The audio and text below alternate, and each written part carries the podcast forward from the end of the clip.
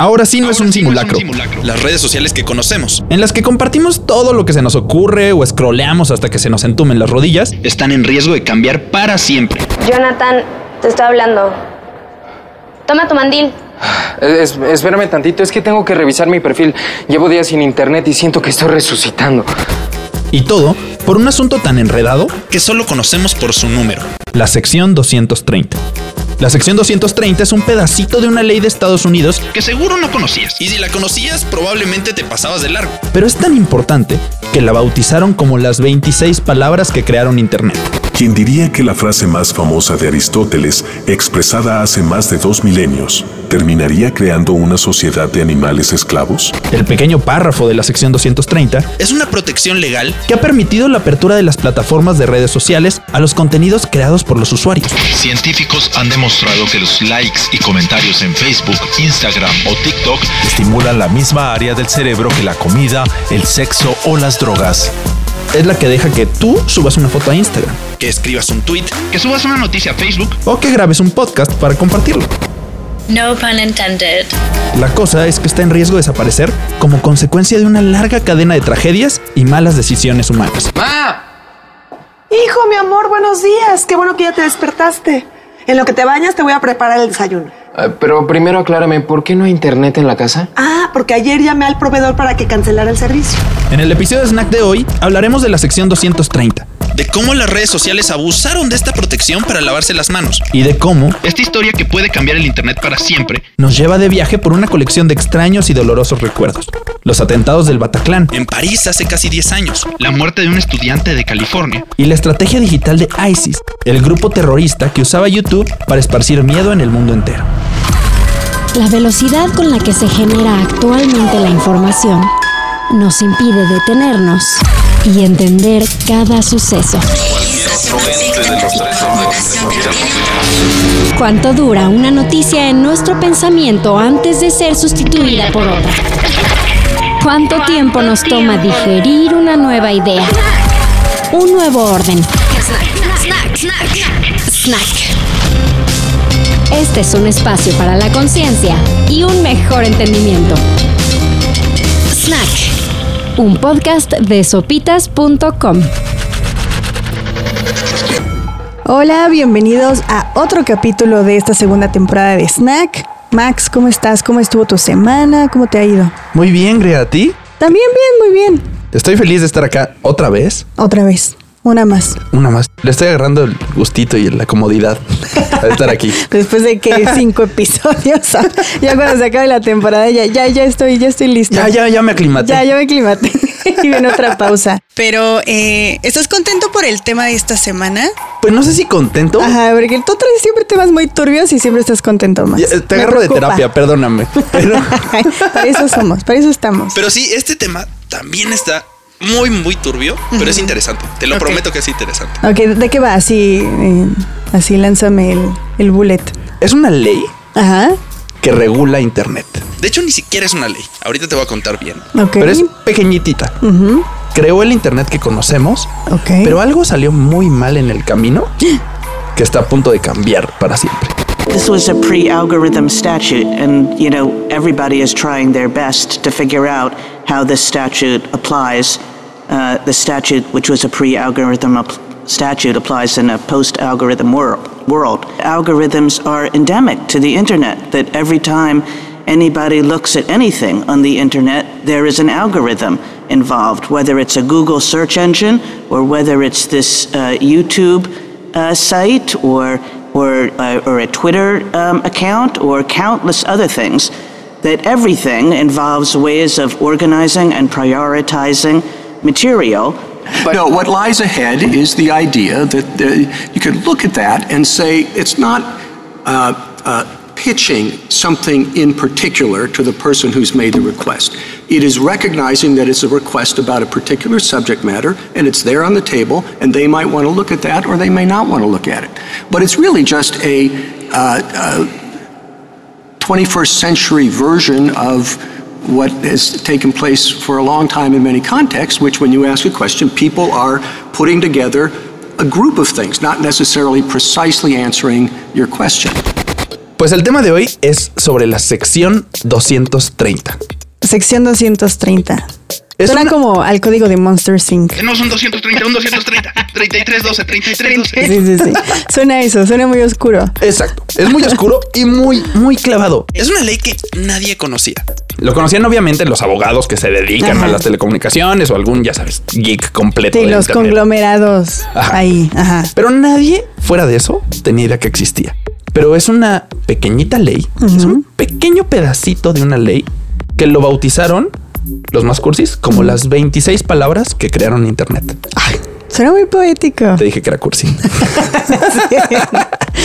Cursi tóxico. Exacto. Y, y esas 26 palabras, no te las voy a decir como tal cual están Ajá, en la sí. ley de Estados Unidos, pero básicamente dicen que ningún sitio, ninguna página de internet, ni ningún proveedor de servicio puede ser demandado por los contenidos que ahí aparecen.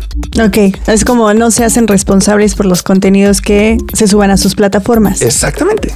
Y esas pequeñas palabritas son las que crearon el, el Internet que conocemos ahora, porque fueron los que dieron pie al user content. Al que tú, Greta, yo, Max, Sopitas, puedas subir algo a Facebook, a Google, a YouTube. Y ellos digan, Pues lo subió Sopitas, lo subió Greta. y eso creo que y permitió que podamos subir nuestras fotos a Instagram. A ver, entonces, si yo subo un video a YouTube, YouTube no se puede hacer responsable por el contenido de ese porque yo lo subí. Exactamente. Sí, responsable un poquito, pero pueden o sea, ser sí, demandados. sí, porque hay es- reglas y demás, ¿no? O sea, reglas de la de la comunidad, etcétera, etcétera.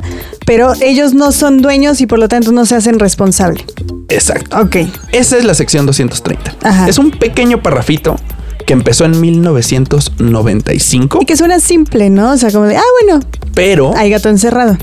Muchos. Ajá, muchos gatos encerrados Ajá. que además tienen que ver con la cultura de Estados Unidos, que ya ves que casi no les gusta demandarse. Gracias por las demandas. Sí, por exacto. Es que casi no les encanta andar, a pelear. andar demandando gente por allá. Ajá. Pues gracias a esas historias se creó esta sección 230 cuando el internet estaba en pañales. Sí, estaba empezando. Ajá. 95 vámonos. dice. 95. O sea, cuando el internet lo conectabas al teléfono y, Mamá. Ajá, bloqueabas Ah, sí, tres sí, sí. horas cualquier llamada. Ajá, Ese ok. internet. Imagínate que en 1995, esto fue ociosidad, Ajá. Solo existían 326 páginas que terminaban en punto MX. O sea, en México. En México. Sitios de México. ¿Solo había qué? 326. ¿Tienes alguna? ¿Así sabes alguna? Había la primerita así, go.mx. Estaban empezando. Sí, sí, sí, sí. Y, y lo hicieron como en discos floppy. Así, no era precisamente uy, tecnológico, estaba. no. Sí, no, no. Pero solo había 320 sitios cuando se creó este. Y ahorita son millones. incontables. Ajá, ¿verdad? incontables. Creo que ya nos estamos acabando los MX y ya estamos así. o sea, ya el punto net lo jubilamos. Ajá, sí, sí, sí. El punto net. Sí, tuvo retrobar. Mi papá todavía tiene un correo que es punto net. Ah, espérate, entonces le va a gustar porque ahorita te voy a contar la historia de Prodigy y de AOL. Ay, su, su, pues, su correo es Prodigy. Ay, gol. Estoy ventilando a mi papá. ya basta, güey. Entonces, estábamos en 1995 y las páginas más grandes de esa época eran Prodigy y AOL. Ah, ya, ya, ya. Sí, sí, sí. Tenía un monito amarillo así como Ajá, que corría. Sí. Bueno, Prodigy sí la tengo muy en mente, la otra no tanto, pero ya, ya, ya. Ajá. Estaban empezando a crearse estos blogs y estas comunidades donde tú podías subir de que ahí les va mi historia Prodigy o ahí les va cualquier tarugada que se me ocurrió a AOL y nadie sabía legalmente cómo considerar esos contenidos. O sea, de, de- en términos de propiedad. En términos de propiedad, de quién son, claro. quién se hace responsable. Y entonces en Estados Unidos empezó una discusión. Estas páginas como Prodigy o AOL son como un periódico y tienen que ser responsables de todas las voces que se publican o son como una biblioteca. En donde tú tienes los libros. Solo ahí están guardados. Ajá. Ajá. O sea, la responsabilidad es de quien hizo el libro. Claro. Yo nomás te lo estoy ofreciendo. Ok. Ese, esa era la balanza. Y así se estaban, pues, discutiendo. Sí, el dilema. El dilema y de cómo iban a regular los contenidos de Internet. Hasta que llegó un patán conocido. Un patán conocido. Exactamente. ¿Quién? Se llama Jordan Belfort. Que El lobo de Wall Street. Exactamente. When people criticize The Wolf of Wall Street, meaning critics, because they're idiots, a lot of them, criticize The Wolf of Wall Street, said, oh, it glamorizes. No, no, no. It doesn't glamorize anything. It's just fucking glamorous. It just is. Doesn't mean it's right or it's wrong, but it's glamorous. Gorgeous women, lots of money, fast cars, great drugs. It's fucking glamorous. That's the beauty of The Wolf of Wall Street. He's not saying it's good. He's not saying it's bad. He's saying, here's what happened. En 1995, antes de que se fuera al traste, una fuente anónima publicó en Prodigy un post balconeando a Jordan Belfort. O sea, revelando todas revelando las todas las cochinadas de esta empresa que creo que se llamaba Stratton Oakmont. En Prodigy, pues así de esta empresa está vendiendo acciones y son unos falsos y son, Ajá. o sea, todo los ventaneó en Prodigy y pues no le cayó nada en gracia y demandó a Prodigy. Él, él demandó a Prodigy directamente. Jordan Belfort y Stratton Oakmont demandaron a Prodigy al decir, tú agarraste estos contenidos que alguien puso, los pusiste en tu página de finanzas, entonces tú eres responsable legal de eso y te voy a demandar por difamación. Ajá. Ya sabes que les encanta. Millones de dólares. 200. Para 1995. Hor- O sea, horrible. Sí, Digo, sí, sí. Prodigy no es que le iba mal, No, pero. pero 200 Ajá. millones no es como que los Mucha puedes lana. perder. Ajá.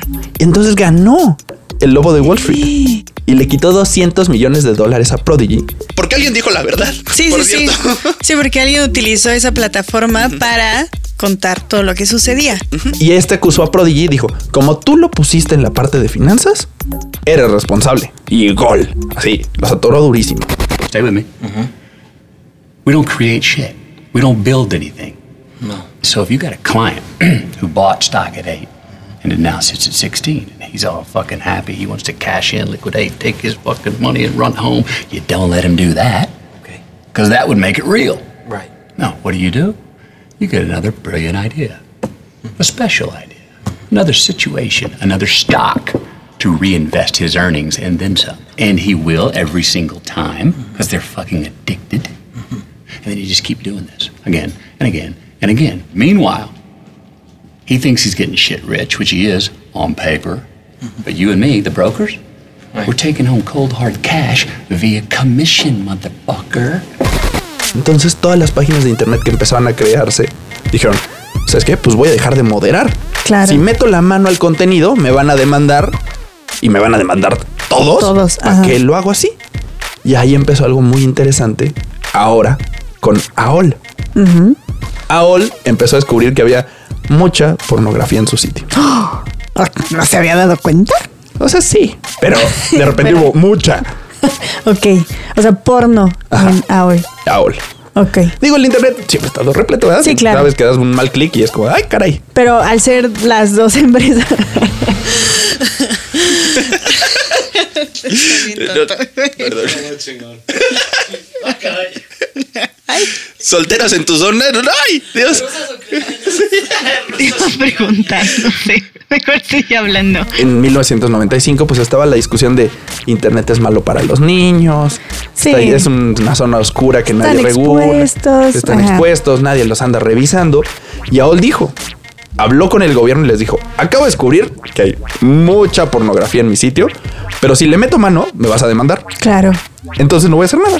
¡Oh! Así la voy a dejar. Así la voy a dejar, porque si la modero me van a demandar. ¿Para qué quieren? Y entonces llegaron a un acuerdo con el gobierno de Estados Unidos. Que eso no es común. Republicanos y demócratas se unieron para crear esta ley. Ok. Dijeron, ok, no, le estamos metiendo gol a todas estas empresas y el Internet es un espacio magnífico que nos va a abrir un mundo de oportunidades y todo el mundo se abrazó y cantó Kumbala. y entonces decidieron crear la sección 230, Ok.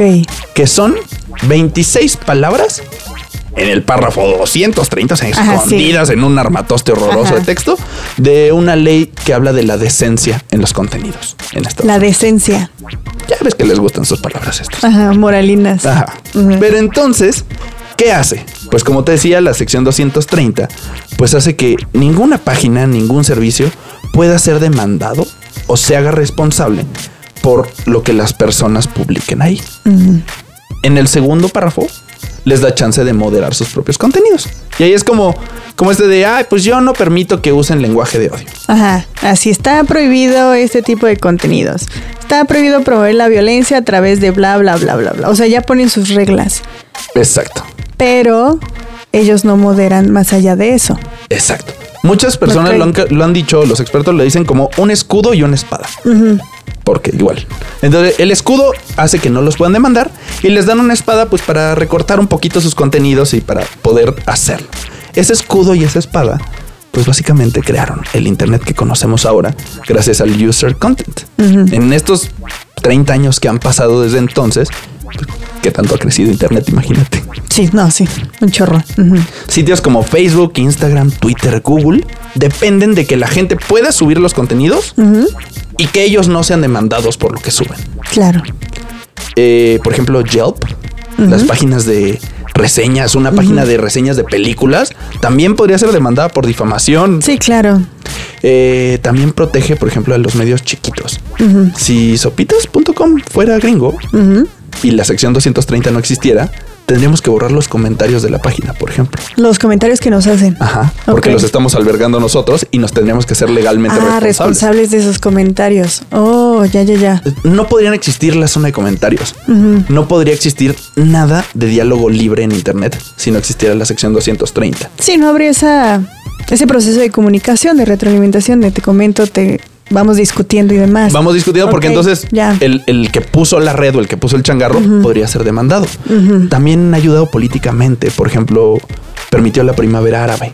Los gobiernos podrían haber demandado a cualquiera de estas empresas por andar de revoltosos. Claro.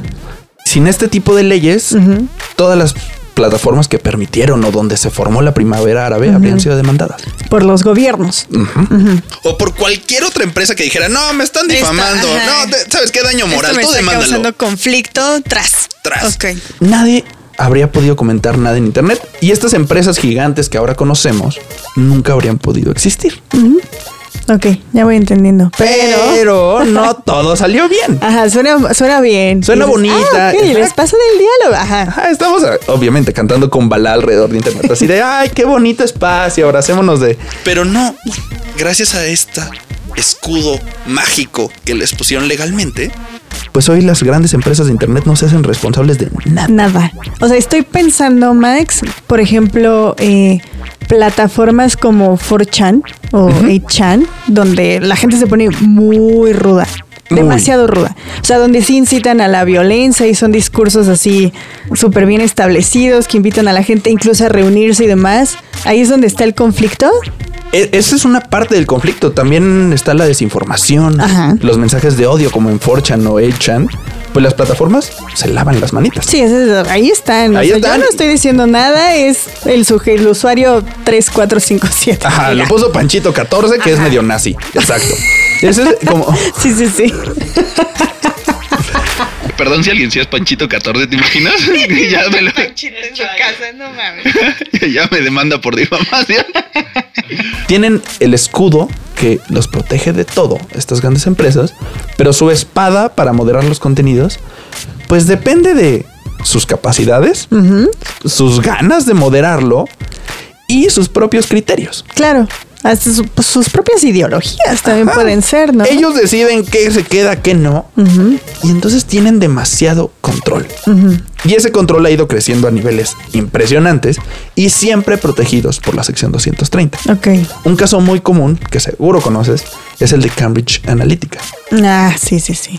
Cuando esta empresa relacionada con Rusia esparció desinformación en las elecciones de Estados De Unidos. Trump presidenciales, ¿no? Desde Ujú. 2016, sí. Y pues el Congreso de Estados Unidos prende las alertas, se trae al Mark Zuckerberg de los cables y les dice, a ver, ¿qué estabas haciendo? Y Zuckerberg dice, Nada. pues nada, fueron ellos y libres por la sección 230. Obviamente los apearon y Sí, las sí, relaciones públicas no le fue muy bien. Pero no pasó realmente nada, no hubo consecuencias. Nunca hubo consecuencias. Entonces, esta sección 230 permite que se laven las manos, que el escudo sea prácticamente mágico y hayan crecido a un punto en que tal vez necesitan un poquito de regulación. Fue también como el tirador de Walmart, que fue a, creo que fue en Texas, ¿no? Que asesinó a muchos latinos. Puso todo un como statement en 4chan o 8chan donde prácticamente decía que lo iba a hacer.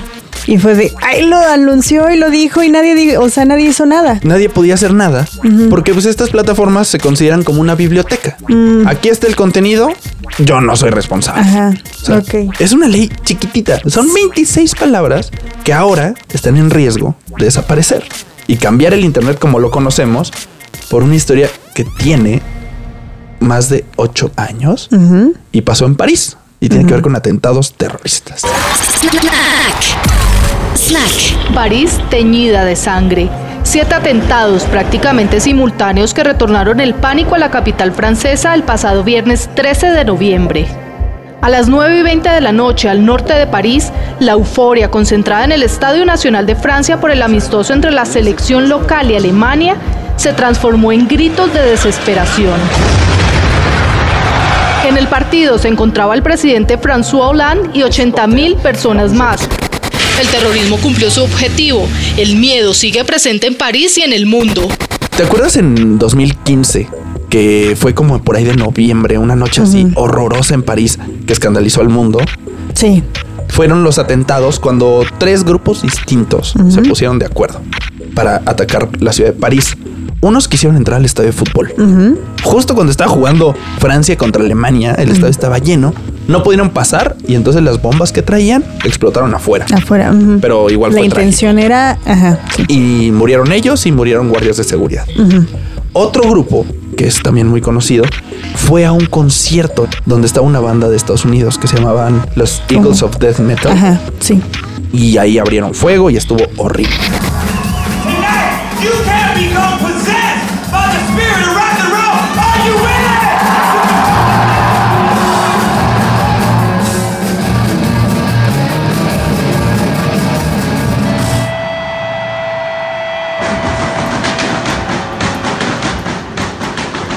Everyone's face was looking at me. I saw fear take a hold of everyone in that theater. Y otro grupo más, que tal vez no es tan conocido, recorrió las calles de París. Y mientras iba recorriendo las calles de París, le estaba disparando a las cafeterías y a los restaurantes y a las Ujú. terrazas. Estuvo horrible. Horrible. ujú. Y murieron más de 130 personas Ok. en esos atentados de París en 2015. Pero una de ellas se llamaba Noemí González. Ujú. Ella estaba en uno de los restaurancitos, en uno de los cafés. O sea, no era ni del Ni del concierto. Bataclan, ni del estadio, ni nada. Ella estaba tomando un café y ella tenía 23 años. Era una chava de Estados Unidos que estaba de intercambio un semestre en París. O sea, ciudadana estadounidense. Estadounidense, de- estudiaba en la Universidad de California y estaba un semestre en París. Ok. Y murió en los atentados de Francia de 2015. Al día siguiente de estos atentados en París, ISIS, El Estado Islámico o también les decían Daesh en esa Ajá. época. Esta organización terrorista sube un video a YouTube. O sea, ellos levantaron la mano y dijeron, fuimos nosotros. Fuimos nosotros. Subiendo ese video. Exacto. Y dijeron fuimos nosotros y dijeron muchas otras cosas Sí, más sí. y les daba un gusto, y ya sabes. Pero fueron ellos. Y esa estrategia digital les dio muchos, muchos seguidores. O sea, el alcance estuvo Enorme. enorme. Se estima que ISIS tenía 40 mil luchadores o 40 mil miembros terroristas de 110 países del mundo. ¿Al momento de los ataques o después de subir el video? Después de subir el video y fueron juntando y alcanzando cada vez más personas gracias a su estrategia digital. O sea, reclutando gente. Reclutando a gente en través de internet. Ajá. Y la familia de Noemí González demandó a Google. En un caso que Estados Unidos conoce como González versus Google. Su familia dice que Google, que Google son los papás de YouTube, pues Ajá, los sí, dueños de YouTube, dueños de YouTube. Ajá. dicen que Google a través de YouTube permitió que existieran contenidos terroristas que alimentaban que cada vez más personas se unieran a ISIS y que básicamente esparcían estos mensajes de odio por todos lados. Así de, de primera que me lo estás diciendo, pues sí, ¿no? O sea, es la plataforma que les está dando el alcance que necesitan para difundir su mensaje, en este caso de odio y terrorista, pero pues es así, ¿no? Y también provocaban miedo, porque veías ese Claro. video y se te ponía la piel chinita. Claro, claro. YouTube bajó los videos bajo sus propias reglas de usuario. Lo- ¿Pero los bajó después de la demanda o antes? O no los notó. No, antes de la demanda, pero obviamente ya había sido. Sí, ya, o sea, lo que dices, ya había, las consecuencias ya estaban ahí, habían reclutado miles de personas. Y cuando llega la demanda esta de González versus Google. Exacto, las cortes de Estados Unidos dijeron, no, pues ¿qué crees? Está la sección 230, gracias por participar. Ajá, sí, de. Y la desecharon. Ajá. Chin. Así, ups. No duró ni un día en los juzgados. pero, y ahí viene algo interesante. La familia González y este abogado dijo que estos videos de YouTube se habían hecho populares gracias al algoritmo de Google. el algoritmo de recomendaciones. O sea, oh, o sea, no solo estaba el video ahí, sino que Google agarró ese video y te lo recomendaba. Pues si abrías un video y te podía recomendar ese. Exacto, si abrías O sea, un video de ¿qué es ISIS? El cuarto clic de recomendados, de repente ya estabas así de ¿cómo unirte a ISIS? O sea, entonces de alguna manera sí moderaron, porque ayudaron a darle más difusión. Exacto. Y entonces al darle difusión, al meterlo al algoritmo y al recomendarlo, pues ya no eres una biblioteca. Ajá. Ya estás dando los libros que quieres dar, ya le estás metiendo mano al contenido y probablemente ya seas responsable de lo que se publica. Órale. Y así fue como procedió. Así fue como fue avanzando González versus Google. Y al mismo tiempo había otro caso que se llama Twitter versus Tamé, que ahí es otra familia de otro chavo que murió en un bombardeo de ISIS en Turquía, en Estambul, que dicen prácticamente lo mismo, pero con Twitter. Ok. O sea, en este caso no es Google, es Twitter. Oye, Twitter, tú también andas publique y publique. Y además los mensajes de ISIS o los mensajes del terrorismo me los pones en recomendados. Ajá. Me los pones así de esto tal vez te interese. Entonces ya estás moderando cosas. Y esos dos casos llegaron ahorita a la Suprema Corte de Estados Unidos. O sea, ahorita están activos. Hoy se están discutiendo y todo apunta a que podrían desaparecer la sección 230 para siempre. Digo, está, está muy interesante, pero si desapareciera esa sección, ¿qué sucedería con el diálogo normal, semirregulado que existe en Internet? Probablemente desaparecería este Internet que conocemos. Todas las publicaciones que subas a Internet probablemente tenían que ser revisadas antes de. Hasta Antes tu de. comentario de, oigan, ¿alguien sabe dónde encuentra un plomero? Todo eso tendría que ser revisado antes por el miedo a que sean demandados. Sopitas.com tendría que borrar los comentarios al día siguiente que la sección 230 desaparezca. Ok. Y, y eso abre una puerta bien rara porque es un balance entre qué tanto moderar o qué tanto no. Pues va a ser un tema con la libertad de expresión, ¿no? Durísimo. O sea, ¿quién va a decir que lo que estoy diciendo está bien o está mal? Ahí está un detalle y eso es algo que ha abierto también una discusión muy ruda que además de las personas que han sufrido el terrorismo, hay otros dos grupos en Estados Unidos que quieren desaparecer la sección 230. ¿Quiénes son? Los dos partidos políticos. O sea, los demócratas y los republicanos. Los dos. Trump Ajá. quiere desaparecer la sección 230 porque dice que las redes sociales, bueno, Trump y los republicanos Ajá. quieren desaparecer la sección 230 porque dicen que primero tienen el escudo y están prácticamente no les puedes hacer nada. Ajá. Y además tienen la espada y hacen con ella lo que quieren y lo cancelaron a él y está enojadísimo. Ajá. Entonces básicamente quiere desaparecerla. Y los demócratas, encabezados por Biden. Biden publicó una editorial en la que dice que quiere desaparecer la sección 230 porque ellos dicen que no usan la espada suficiente. O sea, no meten mano lo suficiente. Ellos quieren que se moderen todavía más los contenidos en Internet. ¡Ay, qué complicado! Está rudísimo. Porque por una parte es, ok, si se moderarían esa clase de contenidos que incitan a la violencia y demás, está bien, pero no solo serían esos contenidos, sería absolutamente todo lo que se dice. Además están presionando a estas grandes compañías donde más les duele porque corren riesgo de ser demandadas y de perder dinero. Que esa es como la única manera de verdaderamente convencerlas. Claro. Entonces está muy enredado este caso. Y este caso está ahorita en la Suprema Corte de Estados Unidos y se espera que en el verano de 2023 se resuelva. Ay, o sea, ya, Ya. ya, porque Quedan meses. dije, "Ah, se van a tardar todavía un rato. No. Oye, Max, ¿y qué sucedería, por ejemplo, con los medios digitales?